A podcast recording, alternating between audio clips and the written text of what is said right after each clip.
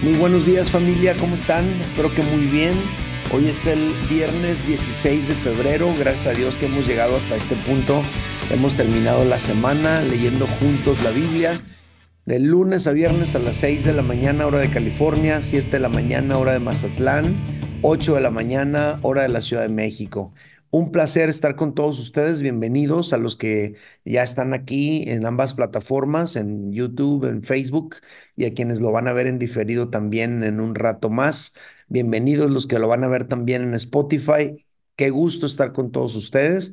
Les invito a que oremos para ponernos en las manos de Dios antes de leer este capítulo 9, que es largo, ¿sale? Es un capítulo largo, no sé si ya lo checaste. Vamos a orar. Padre, te damos gracias por esta mañana.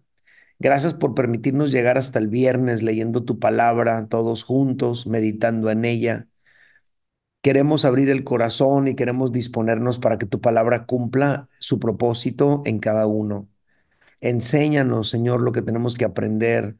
Haznos conscientes de lo que tenemos que considerar y permite, Señor, que esta palabra, que siempre es alimento, también sea para nosotros hoy instrucción, confrontación y dirección. Habla nuestra vida, Señor, en el nombre de Jesús. Amén. Muy bien, familia. Pues hoy vamos a leer el capítulo 9 de jueces. Este capítulo es bastante largo, se los prevengo, son 57 versículos. Y este capítulo es una secuela eh, de la historia de Gedeón. Ya vimos tres capítulos que abarcan la historia de Gedeón y este, que no se trata de Gedeón, sí se trata principalmente de su hijo Abimelech, el cual Gedeón tuvo con una concubina. Vamos a leer entonces eh, jueces capítulo 9. Dice, Abimelech, hijo de Jerobal, fue a Siquem, a los hermanos de su madre, y habló con ellos y con toda la familia de la casa del padre de su madre, diciendo, yo os ruego que digáis en oídos de todos los de Siquem, ¿qué os parece mejor? ¿Que os gobiernen setenta hombres, todos los hijos de Jerobal, o que os gobierne un solo hombre? Acordaos que yo soy hueso vuestro y carne vuestra. Hablaron por él los hermanos de su madre en oídos de todos los de Siquem, todas estas palabras y el corazón de ellos se inclinó a favor de Abimelech, porque decían, nuestro hermano es. Y le dieron setenta ciclos de plata del templo de Balberit, con los cuales Abimelech alquiló hombres ociosos y vagabundos que le siguieron. Viniendo a la casa de su padre en Ofra, mató a sus hermanos, los hijos de Jerobal, setenta varones sobre una misma piedra pero quedó Jotam, el hijo menor de Jerobal, que se escondió. Entonces se juntaron todos los de Siquem con toda la casa de Milo y fueron y eligieron a Abimelech por rey, cerca de la llanura del pilar que estaba en Siquem.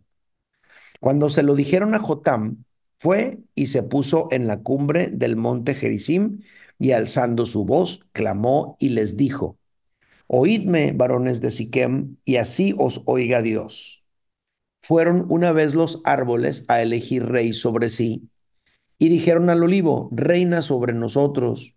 Mas el olivo respondió, ¿he de dejar mi aceite con el cual en mí se honra a Dios y a los hombres para ir a ser grande sobre los árboles? Y dijeron los árboles a la higuera, anda tú, reina sobre nosotros. Respondió la higuera, he de dejar mi dulzura y mi buen fruto para ir a ser grande sobre los árboles. Dijeron luego los árboles a la vid, pues ven tú, reina sobre nosotros. La vid les respondió, he de dejar mi mosto que alegra a Dios y a los hombres para ir a ser grande entre los árboles. Dijeron entonces todos los árboles a la zarza, anda tú, reina sobre nosotros.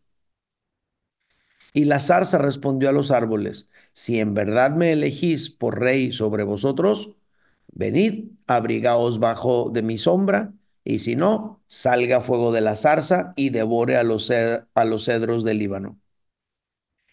Ahora pues, si con verdad y con integridad habéis procedido en hacer rey a Abimelech, y si habéis actuado bien con Jerobal y con su casa, y si le habéis pagado conforme a la obra de sus manos, porque mi padre peleó por vosotros y expuso su vida al peligro para librarlos de la mano de Madián, y vosotros os habéis levantado hoy contra la casa de mi padre y habéis matado a sus hijos, setenta varones sobre una misma piedra, y habéis puesto por rey sobre los de Siquem a Abimelech, hijo de su criada. Por cuanto es vuestro hermano, si con verdad y con integridad habéis procedido hoy con Jerobal y con su casa, que gocéis de Abimelech y él goce de vosotros. Y si no, fuego salga de Abimelech que consuma a los de Siquem y a la casa de Milo, y fuego salga de los de Siquem y de la casa de Milo que consuma a Abimelech.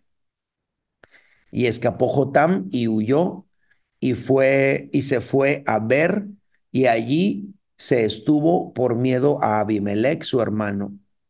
Después que Abimelech hubo dominado sobre Israel tres años, envió Dios un mal espíritu entre Abimelech y los hombres de Siquem. Y los de Siquem se levantaron contra Abimelech para que la violencia hecha a los setenta hijos de Jerobal y la sangre de ellos recayera sobre Abimelech su hermano que los mató y sobre los hombres de Siquem que fortalecieron las manos de él para matar a sus hermanos. Y los de Siquem pusieron en las cumbres de los montes acechadores que robaban a todos los que pasaban junto a ellos por el camino, de lo cual fue dado aviso a Abimelech. Y Gal, hijo de Ebed, vino con sus hermanos y se pasaron a Siquem y los de Siquem pusieron en él su confianza. Y salieron al campo, vendimiaron sus viñedos, pisaron la uva e hicieron fiesta y entrando en el templo de sus dioses, comieron y bebieron y maldijeron a Abimelech. Y Gal, hijo de Ebed, dijo, ¿quién es Abimelech y qué es Siquem para que nosotros le sirvamos? ¿No es hijo de Jerobal y no es Zebul ayudante suyo? Servid a los varones de Jamor, padre de Siquem, pero ¿por qué le hemos de servir a él? Ojalá estuviera este pueblo bajo mi mano, pues yo arrojaría luego a Abimelech y diría a Abimelech, aumenta tus ejércitos y sal. Cuando Zebul, gobernador de la ciudad, oyó las palabras de Gal, hijo de Ebed, se encendió en ira y envió secretamente mensajeros a Abimelech diciendo, he aquí que Gal, hijo de Ebed, y sus hermanos han venido a Siquem y he aquí que están sublevando la ciudad contra ti. Levántate pues ahora de noche, tú y el pueblo que está contigo, y pon emboscada en el campo. Y por la mañana, al salir el sol, madruga y cae sobre la ciudad. Y cuando él y el pueblo que está con él salgan contra ti, tú harás con él según se presente la ocasión. Levantándose, pues, de noche, Abimelech y todo el pueblo que con él estaba pusieron emboscada sobre Siquem con cuatro compañías. Y Gal, hijo de Ebed, salió y se puso a la entrada de la puerta de la ciudad, y Abimelech y todo el pueblo que con él estaba se levantaron de la emboscada. Y viendo Gal al pueblo, dijo a Zebul, He allí gente que desciende de las cumbres de los montes. Y Zebul le respondió, Tú ves la sombra de los montes como si fueran hombres. Volvió Gal a hablar y dijo, He allí gente que desciende del medio de la tierra y una tropa que viene por el camino de la encina de los adivinos. Y Zebul le respondió, ¿dónde está ahora tu boca con que decías quién es Abimelech para que le sirvamos? ¿No es este el pueblo que tenías en poco? Sal pues ahora y pelea con él. Gal salió delante de los de Siquem y peleó contra Abimelech, mas los persiguió Abimelech y Gal huyó delante de él y cayeron heridos muchos hasta la entrada de la puerta. Y Abimelech se quedó en Aruma y Zebul echó fuera a Gal y a sus hermanos para que no morasen en Siquem.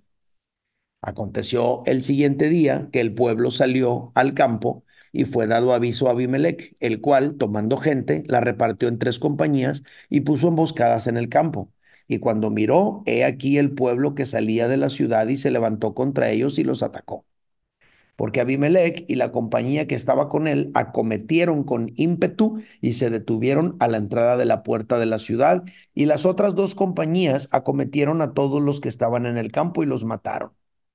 Y Abimelech peleó contra la ciudad todo aquel día y tomó la ciudad y mató al pueblo que en ella estaba y asoló la ciudad y la sembró de sal. Cuando oyeron esto, todos los que estaban en la torre de Siquem se metieron en la fortaleza del templo del dios Berit. Y fue dado aviso a Abimelech de que estaban reunidos todos los hombres en la torre de Siquem. Entonces subió Abimelech al monte de Salmón, él y toda la gente que con él estaba. Y tomó Abimelech un hacha en su mano y cortó una rama de los árboles y levantándola se la puso sobre los hombros, diciendo al pueblo que estaba con él, lo que me habéis visto hacer, apresuraos a hacerlo como yo. Y todo el pueblo cortó también cada uno su rama y siguieron a Abimelech y les pusieron junto a la fortaleza y prendieron fuego con ellas a la fortaleza, de modo que todos los de la torre de Siquem murieron como unos mil hombres y mujeres. Después Abimelech se fue a Tebes y puso sitio a Tebes y la tomó. En medio de aquella ciudad había una torre fortificada, la cual se retiraron todos los hombres y las mujeres y todos los señores de la ciudad, y cerrando tras sí las puertas, se subieron al techo de la torre, y vino Abimelech a la torre, y combatiéndola, llegó hasta la puerta de la torre para prenderle fuego. Mas una mujer dejó caer un pedazo de una rueda de molino sobre la cabeza de Abimelech le rompió el cráneo. Entonces llamó apresuradamente a su escudero y le dijo, saca tu espada y mátame para que no se diga de mí, una mujer lo mató. Y su escudero le atravesó y murió. Cuando los israelitas vieron muerto a Abimelech, se fueron cada uno a su casa. Así pagó Dios a Abimelech el mal que hizo contra su padre, matando a sus setenta hermanos, y todo el mal de los hombres de Siquem lo hizo Dios volver sobre sus cabezas, y vino sobre ellos la maldición de Jotam, hijo de Jerobal. 57 versículos. Les, les dije que era un capítulo largo e interesante. Pareciera una serie de Netflix, pareciera una película acá de violencia y todo eso. Eh, no sé qué les pareció esta historia, no sé qué les pareció lo que, lo que pudimos leer. Me gustaría pedirles que escriban un comentario ahí en la parte de abajo. ¿Qué fue lo que les pareció significativo de esta historia? Déjenmelo saber eh, para podernos edificar mutuamente, ¿sale? Bueno, yo le puse a este capítulo inestabilidad política. Ya les platiqué que este capítulo es una secuela de la historia de Gedeón y que se trata principalmente de su hijo Abimelech, el cual Gedeón tuvo con una concubina. Eso ya, ya lo compartimos, ya lo, lo dijimos. En el capítulo anterior, nosotros observamos que Gedeón tuvo una amplia descendencia. Así lo plantea la Biblia, jueces 8, 30 y 31 dice, y tuvo Gedeón 70 hijos que constituyeron su descendencia porque tuvo muchas mujeres. Y también su concubina que estaba en Siquem le dio un hijo y le puso por nombre Abimelech. Entonces aquí quedó claro que la descendencia de Gedeón es mucha. Pero familia, el problema no es el tamaño de la descendencia, sino la falta de sucesión planeada. Porque Abimelech está tomando el poder de una manera arbitraria y entonces en este capítulo se desarrollan todas las situaciones de violencia, de crimen y de muerte horrible que acabamos de leer. Pareciera un cártel ahí de narcos de, en ese tiempo matando gente y haciendo desastres en los pueblos. De eso se trata este capítulo, de un hombre que toma el poder por, por sí mismo y genera desgracia, dolor, muerte, destrucción en un país inestabilidad política le puse yo a este capítulo. Aquí hay algunas lecciones para nosotros y yo quiero compartirlas con ustedes. La primera es esta. Número uno, la falta de sucesión se llena con ambición. Es la primera. Si quieres, anótalo. La falta de sucesión se llena con ambición. ¿Qué es lo que está pasando aquí? Pues la falta de sucesión por parte de Gedeón dejó un vacío que se llenó con los actos criminales de un hombre ambicioso, con hambre de poder. Entonces Gedeón no dejó organizado qué iba a pasar después. Y como eso no está organizado, se levanta el más ambicioso de todos. Dice el versículo 1, Abimelech, hijo de Jerobal, fue a Siquem, a los hermanos de su madre, y habló con ellos y con toda la familia de la casa de su madre, diciendo, yo os ruego que digáis en oídos de todos los de Siquem, es decir, pasen la voz y, díganles esto, ¿qué les parece mejor? ¿Que los gobiernen 70 hombres, todos hijos de, de Jerobal o de Gedeón, o que los gobierne un solo hombre? Entonces les vendió esa idea. No, hombre, nos espera el desastre porque ¿cómo nos van a gobernar 70 hombres? Se necesita uno. Acuérdense que yo soy hermano de ustedes, ¿eh? Acuérdense que mi mamá era de aquí. Acuérdense que, y entonces la gente dice claramente, y hablaron por él los hermanos de su madre en oídos de todos los de Siquem todas estas palabras, y el corazón de ellos se inclinó en favor de Abimelech, que decían, nuestro hermano es. Entonces, ¿qué es lo que está pasando aquí, familia? ¿Qué es lo que estamos observando? Lo que estamos observando es que Abimelech se adelantó a sus hermanos, les comió el mandado, se puso las pilas rápido, hizo los arreglos para quitarlos del camino, para tomar el poder y para ser proclamado rey. La escritura lo cuenta de esta manera, versos 5 y 6. Y vinieron a la casa de su padre en Ofra y mató a sus hermanos, los hijos de Jerobal, setenta varones sobre una misma piedra. O sea, date cuenta la calidad moral de este hombre. Mató 70 personas para quitarlos del camino y que no hubiera ninguno de ellos que pudiera en un momento dado levantarse a reclamar el trono o la dirección del país. Pero todo ocurrió precisamente porque no hubo una sucesión bien planeada y organizada. Esa falta de sucesión se llenó con la ambición de un hombre, de uno de los hijos. Y aquí hay una gran lección para todos nosotros que somos papás, pero sobre todo para los papás que tienen más de un hijo. Si tú tienes dos hijos, tres, cuatro en adelante, no sé, a los padres aquí presentes que tienen más de un hijo les digo, si ustedes no dejan las cosas arregladas correctamente al tiempo de su partida, pudiera ser que uno de los hijos, dominado por la ambición, pudiera generar situaciones lamentables con sus hermanos.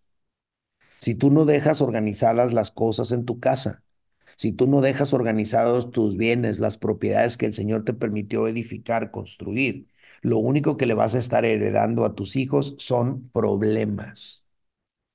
Y a lo mejor tú no te los puedes imaginar en problemas porque dices, ay, no, mis hijos todos son muy buenos. Pues a la hora de la hora la ambición acaba con la bondad. Lo que estamos aprendiendo aquí es que la falta de sucesión se llena con ambición. Pudiéramos decir la falta de organización aplicado. Digo, ninguno de nosotros somos políticos que pudiéramos heredar el poder, ¿no? Como en el caso de Gedeón, que al traerle la libertad a su pueblo, él se convirtió de alguna manera en el gobernante. Pero ¿qué es el principio transferible? Lo que nos aplica a ti y a mí. Pues que si tú y yo, el Señor nos permitió a lo largo de la vida construir un patrimonio, eh, edificar eh, algunos bienes, entonces si tú y yo no dejamos eso bien estipulado, lo único que vamos a pasar, lo único que va a pasar es que le vamos a dejar a nuestros hijos problemas, tal como lo estamos viendo en esta historia. ¿Cómo la ven? ¿Qué piensan de esto? La segunda lección que yo encuentro aquí es la siguiente. Número dos. Lo que ocurre en lo espiritual se manifiesta en lo material. Ahí va otra vez. Lo que ocurre en lo espiritual se manifiesta en lo material. Familia, este capítulo nos permite ver con mucha, pero mucha claridad la inestabilidad política de Israel está reflejando la inestabilidad espiritual de Israel. Por eso le puse, lo que ocurre en lo espiritual se manifiesta en lo material. Israel estaba inestable espiritualmente y eso se empezó a manifestar en inestabilidad políticamente. Fíjate lo que dice jueces 8:33, es del capítulo anterior. Dice, pero aconteció que cuando murió Gedeón, los hijos de Israel volvieron a, prostituirse yendo tras los Baales. Y luego checa el dato, fíjate que a qué Baal escogieron y escogieron por Dios a Baal Berit. ¿Sale? Esa es la situación espiritual del pueblo. Ellos adoptaron a este dios Baal Berit, al cual empezaron a adorar. Cuando Gedeón murió, la inestabilidad espiritual empezó a manifestarse ahí. Ahora, esto, esto que les leí es el capítulo anterior, jueces 8:33. Murió Gedeón, los hijos de Israel volvieron a prostituirse yendo tras los Baales y escogieron por Dios a Baal Berit. Capítulo 8. Ahora capítulo 9, el que estamos leyendo. Acuérdate lo que está pasando. Abimelech asesinó a sus 70 hermanos. Abimelech se quiere quedar con el poder. Hay una disputa política en la nación, pero checa el dato aquí. Jueces 9, 4 al 6 dice, y le dieron 70 ciclos de plata, ojo de dónde, del templo de Baal Berit. O sea, de las recaudaciones que, que recolectaban en la práctica religiosa del culto a Baal Berit, del dinero que tenían ahí en esa religión, financiaron la campaña política de Abimelech. Dice, le dieron 70 ciclos de plata del templo de Balberit, con los cuales Abimelech alquiló hombres ociosos y vagabundos que le siguieron. Contrató su equipo de trabajo, ¿no? Vamos a llamarle así. Y viniendo a la casa de su padre Enofra, mató a sus hermanos, los hijos de Jerobal, 70 varones sobre una misma piedra. Qué interesante. Y luego dice, entonces se juntaron todos los de Siquem con toda la casa de Milo y fueron y eligieron a Abimelech por rey cerca de la llanura del pilar que estaba en Siquem. La campaña política de Abimelech fue financiada con recursos de la adoración a Baal Berit, el dios con el que Israel se prostituyó cuando murió Gedeón. Familia, esto está, pareciera que estamos hablando de México y Estados Unidos y las elecciones. La corrupción espiritual financió y estableció un gobierno corrupto. Dicho de otra manera, el, el, gobierno corrupto fue establecido a partir de la corrupción espiritual y financiera de la nación. Por eso digo que lo que ocurre en lo espiritual se manifiesta en lo material y político todo el desastre que estaba ocurriendo en la nación era una manifestación visible de todo el desastre espiritual que estaban viviendo en esa nación. Mucho familia de lo que está ocurriendo en este momento en los gobiernos de las naciones son el reflejo de la corrupción espiritual que han tenido sus gobernantes toda esa mortandad, todos esos asesinatos, toda esa violencia que hay en México, en algunas regiones del país, lo único que refleja es una situación espiritual desde el inicio de este gobierno. Esto es algo muy fuerte. Por eso es tan importante orar por los gobiernos, es tan importante orar por los líderes que están en posiciones de poder político, y es tan importante orar por, la, por las elecciones que van a venir a México y a Estados Unidos en este año. Es tan importante participar.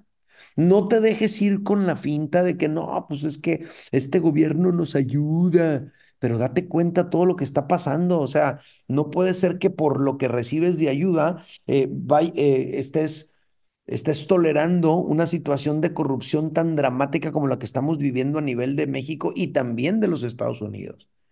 Porque lo mismo está sucediendo en los Estados Unidos, está dejando entrar a muchísimas personas porque lo que quieren es transformar la, la geografía política, la, la geografía electoral de los estados, para que empiece a establecerse ese gobierno corrupto de manera más contundente.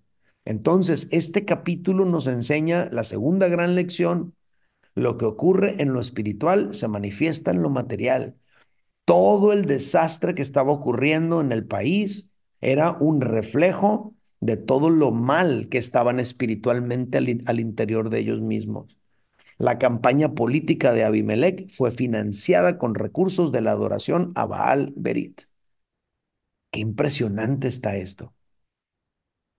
Y número tres, creo que es la tercera y última lección que tengo para todos ustedes en este capítulo. Yo le puse justicia cósmica. Pareciera que todo había salido de acuerdo a lo planeado, ¿no? Parecía que, que el plan le salió perfecto a Abimelech. Pero lo que Abimelech no consideró es que Dios está por encima de las familias, de las naciones y de la historia. De repente los políticos creen que pueden hacer lo que les dé su regalada gana con la gente a la que están liderando, pero se les olvida que Dios está por encima de las familias, de las naciones y de la historia.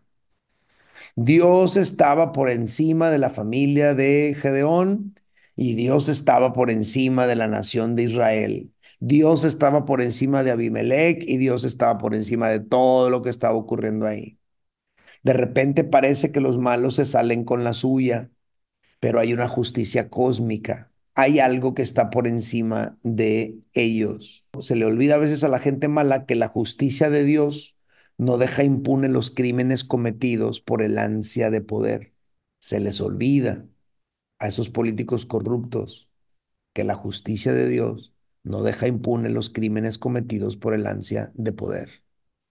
Fíjate lo que dice versículos 22 al 24. Después que Abimelech hubo dominado sobre Israel tres años, o sea, parecía que eran tres años y todo había salido genial, todo estaba en orden, el tipo le había salido bien todo el proyecto que tenía, tres años de estabilidad.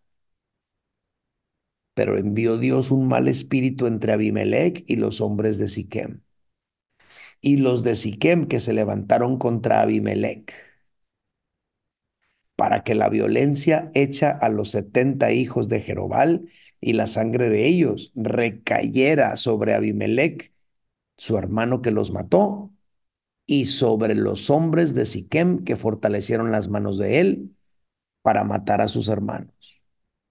Eso, familia, es la justicia de Dios en acción es la justicia cósmica, es esa justicia que tiene Dios para pagar a cada quien de acuerdo a sus acciones.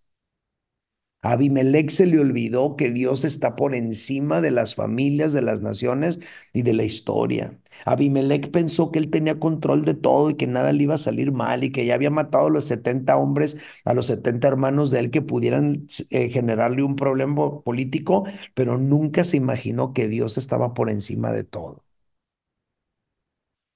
No, hombre, qué historia, ¿no?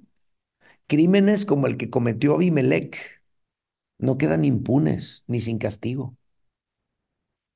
Dios en su tiempo se encarga de que el que tiene deudas pague. El reino de Abimelech empezó a presentar problemas serios de inseguridad, según lo que dice el versículo 25.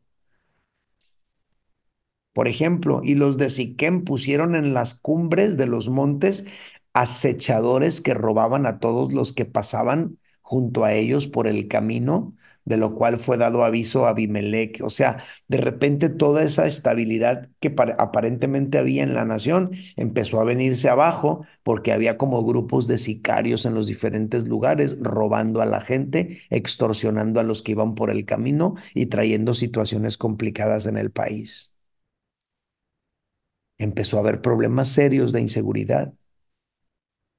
Luego entró el país en una etapa de división política. Versículo 26 dice, y Gal, hijo de Ebed, vino con sus hermanos y se pasaron a Siquem, y los de Siquem pusieron en él su confianza. ¿En quién? En Gal. Y se empezó a levantar un hombre que le empezó a generar divisiones en el reino. Y luego vino inestabilidad y confrontaciones civiles, versículos 34 y 35. Dice claramente, levantándose pues de noche Abimelech y todo el pueblo que con él estaba, pusieron emboscada contra Siquem con cuatro compañías, etcétera. Finalmente hay, hay, iba a decir balaceras, pero no había armas de fuego todavía, pero hay violencia y hay situaciones bien complicadas en el lugar. Se dieron pie a crímenes de Estado para aplacar las rebeliones. Ya leímos en este capítulo cómo Siquem quemó una torre llena de personas adentro. Mil hombres, sin contar a las mujeres y a los niños, asesinó ese hombre ahí. Imagínate el desastre tan horrible que se vino a, que se llevó a cabo en este país. Y finalmente, Abimelech fue herido de muerte por una mujer que dejó caer sobre él un pedazo de una rueda de molino. Dice la, escritura en el capítulo 50, en el versículo 53 y 54, mas una mujer dejó caer un pedazo de una rueda de molino sobre la cabeza de Abimelech y le rompió el cráneo.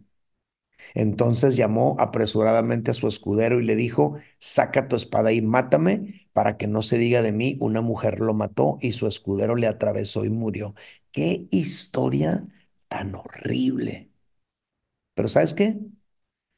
Estas historias de hace, no sé, tres mil años atrás, tres mil quinientos años atrás, son las mismas historias que se repiten el día de hoy por hombres y mujeres que tienen hambre y sed de poder y que están ahí actuando de manera corrupta, haciendo tantas y tantas cosas, queriéndose apoderar de los gobiernos y de las naciones. Pero la historia termina así. Jueces 9, 56 y 57 dice, así pagó Dios a Abimelech el mal que hizo contra su padre, matando a sus 70 hermanos. O sea, este crimen no quedó impune. Verso 57, y todo el mal de los hombres de Siquem lo hizo Dios volver sobre sus cabezas. O sea, esos crímenes no quedaron impunes. Y vino sobre ellos la maldición de Jotam, hijo de Jerobal. Ese hombre que se paró y les gritó y les dijo, hey, malagradecidos, miren lo que están, cómo le están pagando a la casa de mi padre después de todo el bien que les hizo librándolos de Madián. Y les dijo, si todo está bien, si lo están haciendo con correctas intenciones, disfruten, pásenla bien, que le vaya bien en su gobierno a Abimelech y que ustedes les vaya bien también con él. Pero si la cosa no está bien, les dice, entonces que se destruyan unos a otros y eso es lo que finalmente ocurrió. ¿Cómo ven con este capítulo, familia? Está bien, está de terror, ¿a poco no? Son capítulos que están aquí en la Biblia y que muchas veces los leemos por encima, no nos detenemos a meditar, pero tiene grandes lecciones para nuestras vidas. Se las repito. Lección número uno. La falta de sucesión se llena con ambición. Lección número dos. Lo que ocurre en lo espiritual se manifiesta en lo material. Lección número tres, existe una justicia cósmica. Dios está por encima de las familias, de las naciones y de la historia. Y los crímenes que se hacen para poder establecer un gobierno no quedan impunes. Esto es lo que aprendemos en este capítulo 9 de jueces. ¿Sale? Conclusión. Conclusión. No se puede mantener en paz un gobierno que se estableció con violencia. Esta es una gran conclusión. No se puede mantener en paz un gobierno que se estableció con violencia. Tarde o temprano las consecuencias espirituales de lo que se sembró se harán evidentes. Parecía que todo le había salido bien a Abimelech por tres años y de repente todo se le vino abajo. ¿Por qué? No se puede mantener en paz un gobierno que se estableció con violencia. Las cosas que están sucediendo en nuestros países, en Estados Unidos y en México, familia, son consecuencias de situaciones que se sembraron en su momento, tanto aquí en México como en los Estados Unidos. Es tiempo de que como iglesia nos levantemos, número uno en oración. Vamos a orar por México, por Estados Unidos. Vamos a orar por las elecciones que vienen a nuestros países este año pero vamos a compartir el Evangelio porque no hay otra cosa que transforme el corazón de las personas más que la bendita palabra de Dios que compartimos. Comparte tu fe en tu trabajo. Comparte tu fe donde quiera que estés. Vive la vida cristiana. Sé de testimonio donde quiera que tú y yo estemos. Y en estas elecciones que vienen, participa de acuerdo a los valores del reino de Dios, no de acuerdo a tus intereses personales. ¿Sale? Bueno, vamos a orar. Padre, te damos gracias por esta mañana, por esta oportunidad que hemos tenido de leer tu palabra. Señor, a veces las personas piensan que en la Biblia no puede haber este tipo de temas. Las personas encierran la Biblia nomás en, en aspectos que tienen que ver con lo religioso, con la adoración, pero no se dan cuenta que tu palabra abarca todas las áreas de la vida. Señor, gracias por tu palabra que nos permite entender, comprender, descubrir nuestra propia condición. Señor, gracias porque tu palabra nos instruye, nos confronta, tu palabra nos muestra. Muchísimas gracias por tu palabra, Señor. Y yo te pido, Señor, que esto que hemos aprendido el día de hoy nos ayude a, a, interpretar la realidad de lo que está ocurriendo en nuestro mundo. Oro por los que son papás y que Dios les ha permitido levantar algún patrimonio, algunos bienes. Dale sabiduría a esos papás para dejar todo en orden, para que no haya después problemas entre sus hijos. Señor, ayúdanos a tomar también medidas en lo espiritual, estar estables espiritualmente, en amistad contigo, en santidad, en orden contigo, para que esa estabilidad espiritual también se haga evidente en lo material en nuestras familias. Y Señor, que nunca olvidemos que hay una justicia cósmica y que el hecho de que nosotros de repente se nos haga fácil hacer ciertas cosas, esas no van a quedar impunes. Ayúdanos a entender siempre que lo que se siembra se cosecha. Ayúdanos a entender siempre que tenemos que caminar alineados a tu voluntad. Señor, gracias por tu palabra y por todo lo que aprendimos el día de hoy. Te doy gracias por esta semana que ha sido una gran semana de aprendizaje. Señor, te pido que este fin de semana mis hermanos aquí reunidos puedan disfrutar de sus familias, que puedan tener un tiempo de gran riqueza espiritual y familiar, que puedan divertirse como familia, pasar un tiempo de gran bendición, protégelos de todo mal y de todo peligro, y que este fin de semana se congreguen en su iglesia cada uno, te adoren con pasión y con entrega, en el nombre de Jesús. Padre, los bendigo, te pido que en todo les vaya bien que tu gracia y tu favor se hagan reales en la vida de cada uno. En el nombre de Jesús te lo suplico y todos decimos amén. Muy bien familia, pues esta es la lectura del día de hoy. Espero que haya sido de bendición para todos como lo fue para mí. Y nos vemos el próximo eh, lunes 6 de la mañana. Bye bye.